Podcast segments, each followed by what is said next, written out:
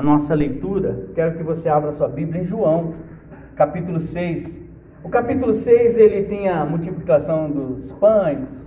O capítulo 6 tem Jesus declarando o que ele é. O capítulo 6 tem os conflitos de que muitas vezes o que Jesus Cristo nos revela declara para nós o conflito daquilo que nós esperamos. Porque Jesus Cristo não é aquilo que nós esperamos, é aquilo que Ele é.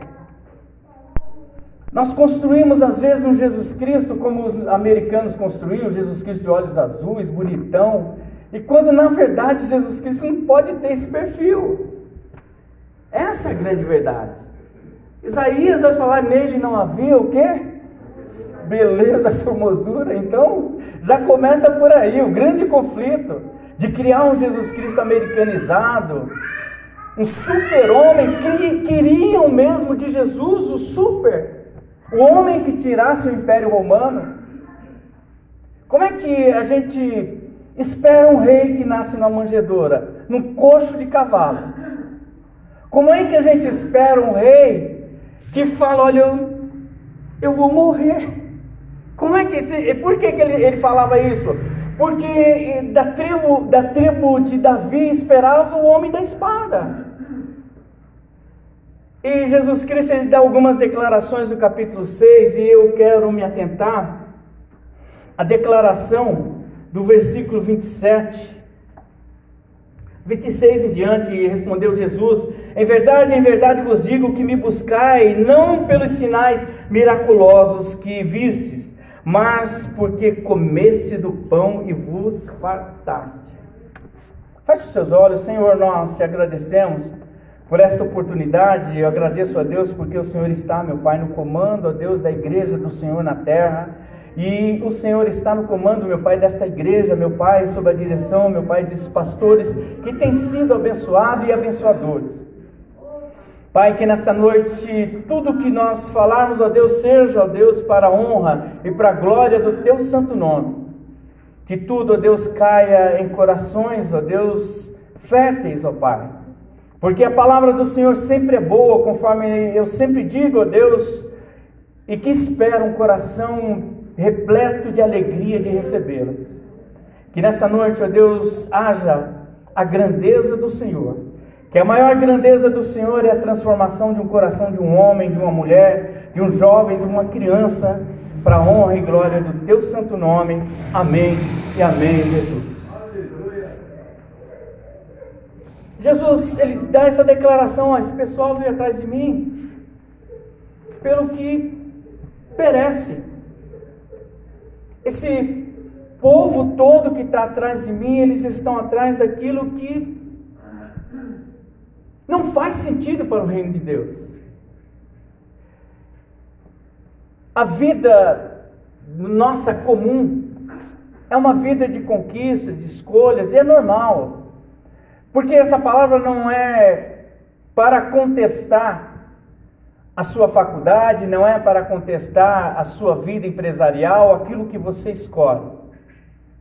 Mas é para a gente pontuar que a nossa esperança de tudo que nós fazemos, a esperança maior é estar com Jesus Cristo. A esperança maior, a, a, a, o que nos vivifica, o que nos torna vivo, o que nos torna cada vez mais alegres por estar passando por este lugar, é saber que um dia nós estaremos na glória com o Senhor Jesus. As conquistas são resultados de esforços. São resultados de esforços. Quem vai atrás, está lá trabalhando, aí o encarregado fala, olha, se esforça que eu vou te dar uma promoção. Se ele se esforçar, vai ser promovido. Se olha, se esforça que você vai estudar e vai ter. E assim vai indo. E assim a vida num todo, irmãos. Com todo a vida assim. Corremos a vida toda atrás do quê? Essa é pergunta. O que nos espera ao final desta corrida? Vale a pena a gente pensar sobre isso, porque Cristo está querendo colocar, ele fala assim, ó, versículo 27, trabalhai não pela comida que perece, mas pela comida que permanece para a vida eterna. Nós lemos o, o, livro de Eclesiastes todinho na nossa igreja, versículo por versículo, capítulo por capítulo. E lá o escritor ele diz tanto sobre isso. E ele fala: olha, se trabalha, trabalha, trabalha, e no final, quando a gente conquista aquilo que nós já almejávamos, tá aí, e agora? É como um cachorro correr atrás do carro. Para o carro, acabou o cachorro. Parece estranho a gente falar isso, parece, mas é uma verdade. Nós precisamos entender que há algo maior do que as coisas da vida, desse plano de vida. Há algo maior que nós precisamos procurar, é a premiação que está destinada a cada um de nós quando nós passamos a olhar para a leitura bíblica de uma forma mais expressiva e mais transcendente. Quando nós olhamos para a palavra do Senhor, que quando ele fala, mas pela comida que permanece para a vida eterna, o que, que é isso? É a palavra do Senhor, é a sua vida de oração, é a sua vida de santidade. Essa vida tem sentido? Tem muito sentido. Tem muita gente que fala, ah, não tem muito sentido a vida. Não tem. Nós somos, a Bíblia diz que nós somos o que? A luz e o sal do mundo. Peraí, tem um sentido. Nós somos algo, ou vou falar alguém, melhor dizendo, que resplandece a glória do Senhor. Nós somos seres humanos tendo uma experiência nessa terra, e essa experiência é diferenciada em relação a tudo que a gente vê, por quê? Porque nós conseguimos perceber que as coisas não acontecem só nesse plano de vida. A vida não é só isso. A vida, a nossa vida, ela tem todo um sentido. A nossa vida, ela tem tanto sentido, ao ponto de Deus, João 3,16, porque o mundo te amou, aliás, Deus te amou, amou o mundo de tal maneira. Tal maneira, explica tal. Se alguém, eu sempre falo isso na minha igreja, me traga a tradução de tal. Inexplicável indizível. A graça inexplicável está, inexplicável está nesse tal, ao ponto da gente querer justificar quem deve ser salvo ou não. Ao ponto de nós queremos falar, mas Fulano fez tanta coisa errada. Esse tal está nesse meio. Porque a Bíblia diz que quando nós entramos na presença do Senhor e resolvemos realmente segui-lo, tudo se faz novo. Eu costumo sempre dizer, irmãos, sobre a passagem da prostituta. Jesus chega lá, está todo mundo, e tem teólogos que é muito profundo, eles querem saber o que Jesus estava escrevendo na, no chão, né? E Jesus está lá, e, e eu achei interessante uma vez um pastor falando assim: olha, na noite em que essa prostituta deitava com, aquele, com aqueles homens, eu não sei quantos homens, Jesus Cristo orava. E logo de manhã, quando ele é, é solicitado, toda aquela situação, o povo querendo apedrejar a mulher, ele vai e fala assim: Olha, qual de vocês, se não tiver pecado, atire a primeira pedra. E eu estava conversando com um homem sobre isso e falei: você consegue entender? Isso, irmãos, é transcendência. Você consegue entender onde essa palavra surtiu efeito? Irmão João, tinha criança ao redor. Uma criança poderia pegar uma pedra, eu vou tacar a pedra nessa mulher, mas nem a criança tacou pedra. Você consegue entender o poder da palavra de Jesus Cristo? Quando ele fala, se alguém tiver, se você não tiver nenhum pecado, atire a primeira pedra, eu, eu entendo assim que o mundo, a, a, o universo parou diante da autoridade desta palavra. Ao ponto de ninguém, absolutamente ninguém, e é assim que Jesus ele nos observa por causa de uma mulher. E qual foi o conselho dele? Vá e não peques mais. Ah, acabou, irmãos. Acabou. Vá e não peques mais. A autoridade do Senhor Jesus diante das situações é, é, é, é tamanha. Quando o Senhor Jesus disser para nós: olha, é assim, acredite que as coisas vão acontecer. Quando o Senhor Jesus fala no nosso coração sobre determinadas coisas, você deve acreditar que se é o Senhor Jesus falando, vai acontecer. O poder de Deus é imenso e é interessante que nessa passagem eu sei que é, é, qual é a relação disso com tudo isso que eu estou falando? É transcendência, é o poder, é, é a palavra de Deus, a, a magnitude, onde ela alcança. Lázaro sai para fora, quatro dias morto morto. Dá para você entender onde foi essa palavra? E esse Jesus agora, ele está tentando pontuar, ele está falando com o povo: olha, é o seguinte, esse pessoal vem atrás de mim por essas coisas que eles estão vendo, que é tátil, que é, é, sabe, perece. Mas não é esse o sentido de estar do meu lado. Nesse mesmo capítulo, o povo, quando ele começa a falar quem ele é e o que conflitava com a cultura do povo de Israel, do povo judeu, fala o quê? Esse cara é sangue, nós não bebemos sangue. Esse cara é carne, nós não comemos carne. O que, que acontece? Todo mundo começa a fugir. E Pedro fala, Senhor, mas é dura essa sua ministração. E ele fala, Pedro, Quer ir com eles, filho? Pode ir embora. Ele falou, aí a, a, a, frase de Pedro é a melhor que eu já ouvi. Senhor, para quem nós iremos se só o Senhor tem palavra de vida eterna? E é isso, irmãos, às vezes o Evangelho conflita a nossa existência. O Evangelho não está para agradar a nossa vida, mas está para nós alinharmos a nossa vida com Jesus.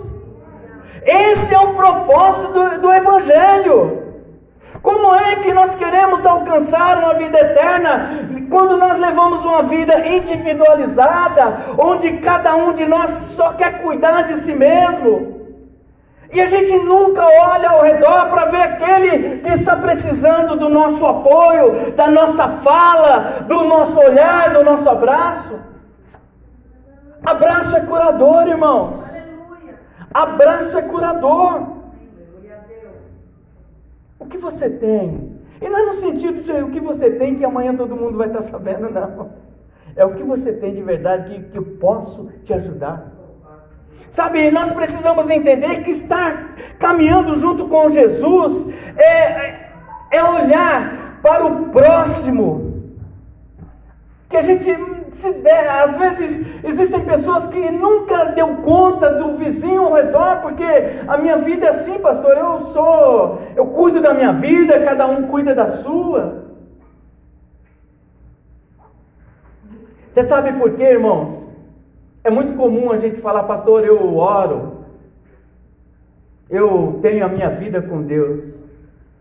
Mas, irmãos, eu acredito que a nossa vida com Deus ela só se consolida aqui, aqui, aqui, aqui, nesse plano. Não adianta, ah, eu tenho uma vida com Deus, eu oro, tá, mas o que que gera isso, pastor? O que que gera de ação? O que que gera? A Bíblia diz que cristãos, a tradução é pequenos cristos. O que que nós estamos mostrando como pequenos cristos? Como as pessoas nos enxergam, como a vida nos enxerga. É isso que Jesus está tentando mostrar. Olha, não é por essas coisas, não é pelas coisas que perecem. Mesmo estando dentro de uma igreja, o mundo tenta influenciar cada um, sabe, uma coisa louca, frenética, para que a gente tenha ah, o cuidado de ter as nossas coisas, esquecendo sempre do outro. A vida absorve no tempo, no trabalho, e a gente acaba se descuidando de começar o quê? A frequentar a igreja. Não, hoje não deu muita correria, pastor. Cheguei cansado. Irmãos, é muito importante essa reunião, irmãos. Essa reunião é importante. Isso aqui é estar à mesa. Isso aqui é estar à mesa. Isso aqui é pedir para o Senhor, Senhor, olha, eu sei que o Senhor está neste lugar, e Ele diz aqui no capítulo 6: Eu sou o pão da vida, Senhor, eu quero um pouco desse pão. Nós precisamos observar a igreja como a reunião dos santos. Porque a Bíblia nos ensina dessa forma, e eu costumo dizer lá no Mirante, onde é que estão esses santos? Onde é que surgem esses santos? Não é aqui dentro. Os santos é o resultado daquilo que fomos lá fora. Aí nós estamos aqui. Essa é a reunião dos santos, irmão João. Não é a, a, aqui não vai se santificar. Aqui é simplesmente a reunião de dar glória ao Senhor Jesus. Obrigado por essa semana. Apesar dos pesares, eu estou aqui para agradecer ao Senhor. A reunião de santos é o resultado do que nós fomos com o busão lotado. A reunião dos santos é aquela hora em que a gente quase que. Mas aí você pensou, não, eu sou diferente eu sou de Deus. As respostas que nós damos para o mundo não pode ser igual a do mundo. O mundo nos influencia. Ah, comigo, se fosse comigo, ainda tem um amigo, mas se fosse comigo seria diferente.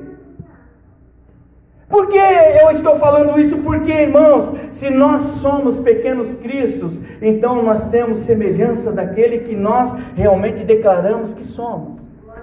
E esse é quem? Jesus Cristo.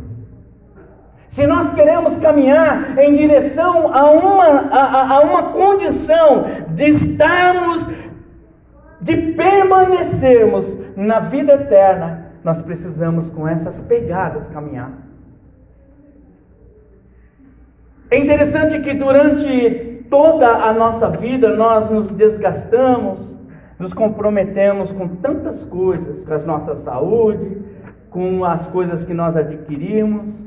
Nós também estamos sujeitos a males degenerativos, os quais muitos acabam com a nossa existência, porque esse é o resultado da soma das coisas da terra. Por isso que Jesus Cristo fala que as coisas são o que? Perecíveis. Esse é o conceito de ser perecível. Todas as coisas na terra têm seu começo, meio e fim. Até construção, uma ponte tem 50 anos de duração. Você vê que a marginal está assim corrompida, todas essas pontes da marginal, porque 50 anos já se passaram da construção, e olha que é concreto e ferro. E quem dirá nós que somos de carne e osso, né? Então nós temos o nosso período de existência nessa terra. E é isso que nós devemos observar. E é isso que Cristo quer dizer: olha, nós temos um momento nessa terra mas que esse momento na terra ele aponte para uma eternidade, para quando tudo isso acabar. Porque um dia tudo vai acabar e nós devemos nos, é, é, é, é nos aprontar para essa eternidade. Veja bem, o livro de Eclesiastes diz assim: que proveito tem o homem de todo o seu trabalho que faz debaixo do sol. Uma geração vai e outra geração vem, mas a terra para sempre permanece. A terra permanece. Mas ele está falando de geração de pessoas. Qual é o legado que nós queremos deixar e principalmente quando nós falamos sobre Jesus Cristo? Qual é o legado que nós queremos deixar para os nossos entes queridos, para as pessoas que estão ficando a respeito do Deus que você serve? É isso, porque se no meu coração eu tenho o conceito de eternidade com Jesus Cristo, isso eu quero para quem? Para os meus filhos? Eu quero para os meus netos? Eu quero para os meus amigos? E como é que isso se dá através de uma pregação? E pastor, mas eu não sei pregar. Santo Agostinho diz assim: se for preciso, você usa a palavra, mas use a sua vida, os exemplos que você tem que dar. Use a sua vida, o dia a dia, o comum. Aquela mulher lá no tanque, na, na, na, na máquina de lavar, lá com detergente na mão, ela está glorificando a Deus e o filho só está olhando. A minha mãe é crente de verdade. Porque às vezes nós queremos ser crentes só dentro da igreja, e o que eu digo, santo, reunião dos santos, que santos são esses? Aqueles que vieram para cá para glorificar ao Senhor nosso Deus. É isso, é no comum.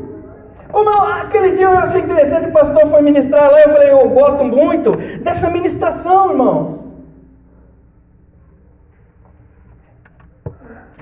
E que ministração é essa?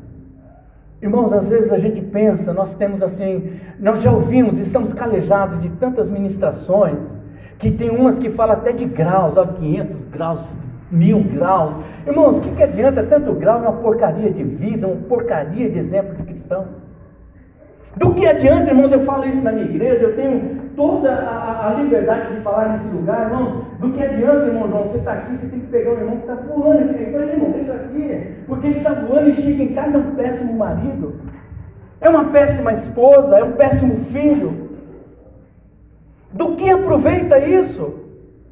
Quando a, a essência, o menino da manjedoura não está no coração dessa pessoa. Esperavam o homem da espada, ele vem e morre. Esperavam um homem cheio de tantas coisas, como disse a pastora ontem, mas foi tão simples a presença do Senhor. Mas exatamente, muito simples e agora ele está falando: olha, é preciso que a gente entenda que essa simplicidade estava coberta da glória de Deus, da presença de Deus porque havia uma promessa.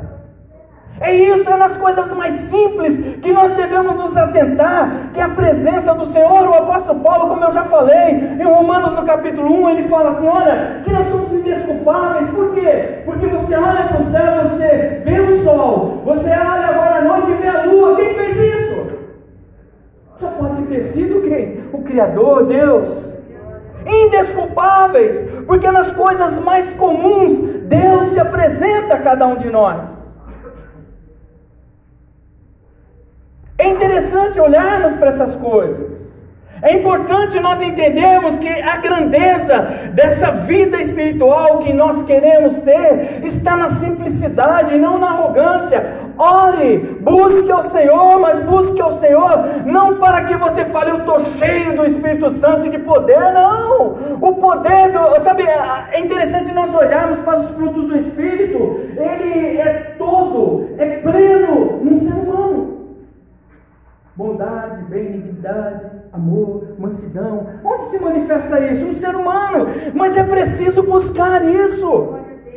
É preciso ter afinidade. E nós chegamos num ponto de uma sociedade, de uma humanidade, em que se você for manso, tranquilo, você é trouxa, bobo. Olha que ponto nós chegamos. Em que se você falar, não, está nas mãos do Senhor, vai ser taxado como bobo, um trouxa.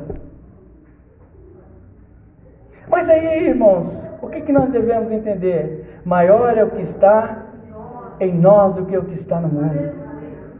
Sabe, irmãos, nós não estamos aqui para ser é, é, vítimas dos clichês do mundo.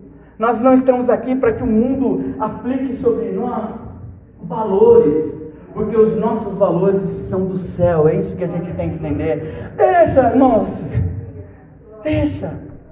Sabe, é, é isso que, que essa mensagem quer dizer para nós. Olha, eles procuram as coisas, os sinais miraculosos. Veja bem, ele diz no versículo 26: Em verdade, em verdade vos digo que buscai não pelos sinais miraculosos que visse, mas porque comesse do pão que, que vos fartaste. Trabalhai não, não pela comida que perece, mas pela comida que permanece para a vida eterna. É isso que nós devemos buscar algo que não está nesse plano. E é interessante falar sobre oração, porque nas nossas orações a gente pede muita coisa. Você já orou? Eu estou falando assim porque nós, eu vou me incluir nessa, nessa, eu achei interessante. Você já orou para falar, Deus, eu quero meu cantinho no céu?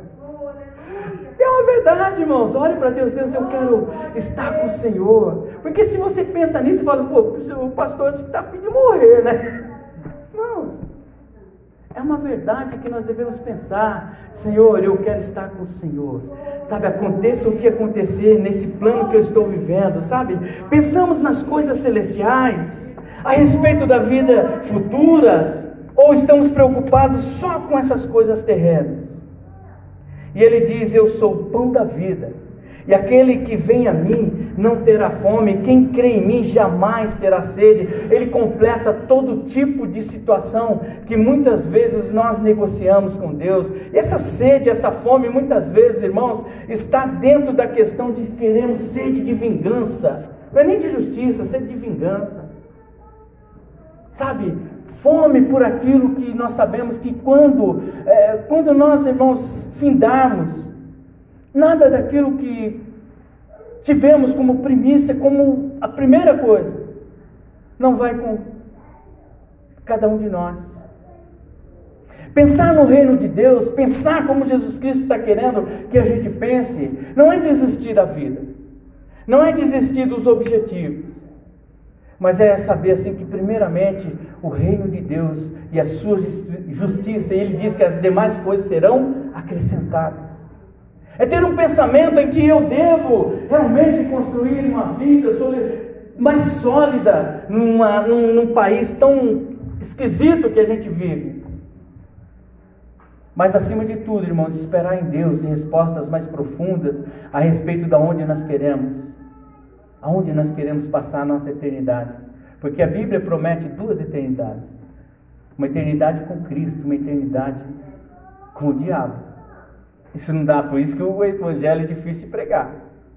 Talvez, sabe, a gente olha para esse para esse mundo que nós estamos vivendo e essa momentânea passagem que a gente tem nesse lugar não pode ser maior do que aquilo que esperamos do Deus que nós acreditamos.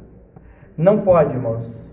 Sabe, a palavra do Senhor diz em 2 Coríntios 4,16, que é porque as coisas desse mundo muitas vezes nos perturbam, muitas vezes elas te, tentam tirar o nosso foco desse objetivo.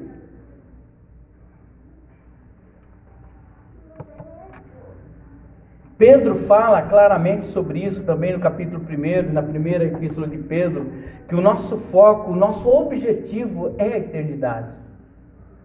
Nós não estamos aqui para que o povo lembre de um povo que acreditou num Deus que não existiu. Nós estamos fazendo uma história, olha que interessante. Você já pensou nisso que você está escrevendo uma história do povo da Bíblia? De um povo que abençoava, de um povo que orava. É isso que a gente tem que pensar com mais profundidade sobre esse Jesus. Mesmo que o nosso homem exterior se corrompa, Contudo, o nosso homem interior se renova de dia em dia. Por que se renova? Pela esperança, pelo desejo, pela sabedoria, pelo entendimento de que as coisas não encerram aqui, as coisas não acabam nesse mundo. Por mais que a gente tenha as nossas lutas, por mais que a gente tenha a, a, a, a situação difícil, mas Deus entrega para cada um de nós a a missão de falar deste amor, a missão de falar desta eternidade. Nós devemos pensar e nós devemos pensar com muita exatidão sobre a nossa eternidade, sobre aquilo que a, o Senhor Jesus, ele diz, olha, eu sou o caminho, a verdade e a vida, e ninguém vai ao Pai senão por mim. Ele é a indicação, é ele o caminho. É através dele que nós vamos alcançar. É através dele. E ele está falando sobre essa vida das coisas que são perecíveis. Nós sabemos que no nosso dia a dia nós temos a nossa alimentação diária os remédios, exercícios que são bons para a nossa saúde, mas nada disso, irmãos, nos dá a vida eterna. Fazer exercício é bom, correr é bom, né? se alimentar bem é muito bom, mas não existe vida eterna nisso. Existe uma vida saudável. Mas eu queria, quero dizer para vocês que mais do que ter Lógico que nós precisamos ter uma vida saudável, mais do que ter uma vida saudável, é uma mente saudável. E uma mente saudável se tem através da leitura. Leitura bíblica, estudo da palavra. E eu desculpa, pastor, eu vou ser usado. Você pode ler um bom livro. O exercício, ele ajuda no corpo, a leitura ajuda na mente. Entenda bem isso. Isso é comprovado pela ciência. Quem lê bastante vai chegar lá nos seus 90 anos falando de coisas que. E não é por loucura, não, é porque lê bastante. É a mesma coisa o físico. A leitura ajuda muito. E nós somos o povo da Bíblia. O que nós fazemos que não lemos a Bíblia? O que nós fazemos que não estudamos a palavra do Senhor? Porque essa, esse é o desejo do Senhor que nós nos aperfeiçoemos a cada dia, crescendo na graça e no conhecimento. Veja bem, irmãos, nós estamos vivendo um momento em que nós conseguimos saciar a nossa fome da palavra de Deus, a nossa sede da palavra de Deus, porque ainda é permitido. Mas se a gente for em Amós 8,11, olha o que está escrito: Eis que vem dias, não sou eu que digo, diz o Senhor, é palavra, irmãos, é Bíblia, em que enviarei fome sobre a terra e não fome de pão nem sede de água, mas de ouvir a palavra do Senhor. Que esse dia, irmãos, nós possamos estar alimentados da palavra. É por isso que Jesus diz: olha, essa, essa, se você se alimentar desta palavra, se você se alimentar dele, que é Jesus Cristo, não terá fome. Eu costumo dizer, irmãos, já estou partindo para encerrar, eu costumo dizer, irmãos, Parece estranho, e o irmão João falou que ele é chorão, também tem um pouquinho desse. Só um pouquinho, tá, irmão João? Você acredita que eu consegui chorar com, com o filme O Livro de Eli? Quem já assistiu aquele filme? Ele é violento, mas qual é o conteúdo dele? O conteúdo dele é guardar a palavra. Aquele homem guardou a palavra, por isso que eu chorei. E nós precisamos, irmãos, guardar a palavra no nosso coração. Aquele homem guardou a palavra e eu me identifiquei com isso. Porque quando havia a possibilidade de, de não ter mais a palavra de Deus, esse homem começa a falar e começam a reescrever a Bíblia. E essa, essa fome hoje pode ser saciada por cada um de nós. Essa fome pode ser saciada por todos nós aqui. Basta que a gente comece a se interessar pelas coisas que o Senhor tem falado nesse lugar, eu tenho certeza que Deus tem falado nesse lugar. Talvez a gente viva numa situação que não tão cheia de felicidades, talvez algumas vitórias, algumas não, e a gente vai vivendo assim, algumas coisas que tomam lugar da outra, às vezes a gente não entende quando a gente espera uma coisa, Deus não, não realiza. Aí daqui a pouco realiza outra e você fala, oh, puxa, se eu tivesse, mas é Deus cuidando de mim. É isso, irmãos. Eu dou testemunho na minha igreja lá que assim, eu queria ser jogador de futebol. Jogo mal pra caramba, mas queria ser jogador de futebol. Fui no Palmeiras, fiquei um ano e meio. Fiquei, fui no Corinthians, no terrão do Corinthians. Fui no Juventus e não consegui ser jogador de futebol. Aí eu cheguei, irmão, eu falei, acho que isso não é pra mim não. Entrei na Dersa, fiquei 35 anos na Dersa. Mas o que, que acontece? É assim que funciona. Deus está no controle das coisas que nós não temos controle. É isso que nós devemos entender. Veja bem, as situações podem ser contrárias, mas nada é superior à vontade do Senhor de estar conosco na glória. Nada pode, irmãos, nos afastar do amor de Deus. Para nós encerrarmos, porque a nossa leve e momentânea tribulação produz para nós um peso eterno de glória, muito excelente. Não atentando nós às coisas que se veem. O que, que são essas coisas que se veem? Essas coisas temporais, as coisas que se acabam.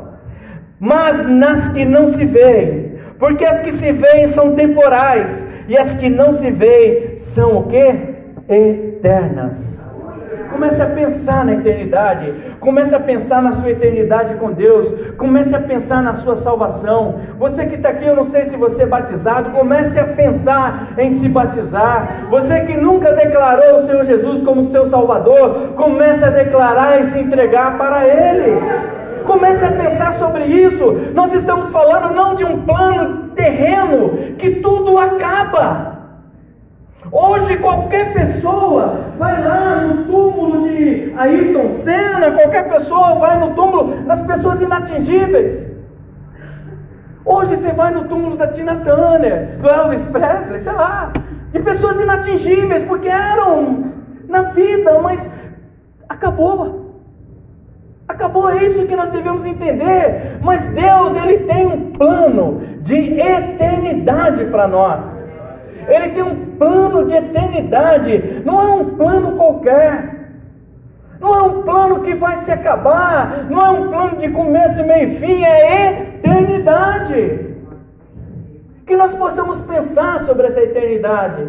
Que é, o fato de estarmos numa igreja não é um momento. Ah, pastor, eu não tenho nada o que fazer, eu vou para a igreja. Não é isso, irmão. Você vem para buscar o Senhor, você vem para testemunhar o que o Senhor fez na sua semana, você vem para dizer glória a Deus, porque Ele vive o que? Posso crer no amanhã, independente, eu posso crer no amanhã.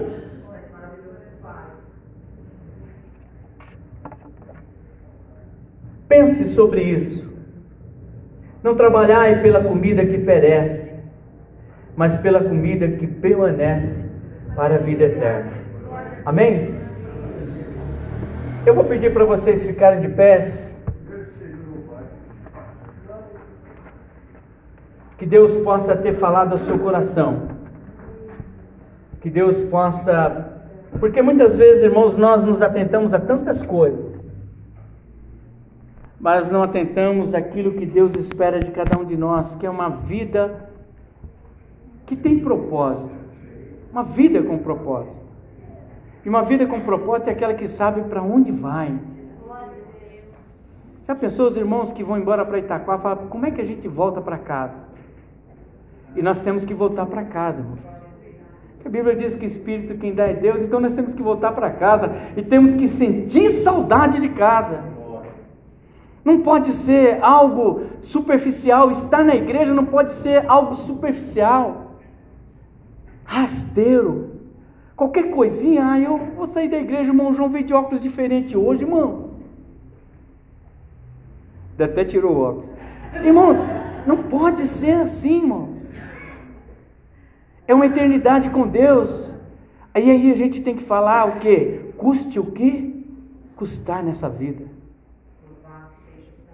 A história dos heróis da fé, irmãos, não foram nenhuma, nenhuma história foi linda, mas foi uma história que moldou quem nós somos hoje. Foi uma história que trouxe para hoje o cristianismo. Foi uma história que trouxe para hoje testemunhos de fé. Em nome de Jesus, quero que você fique com essa palavra.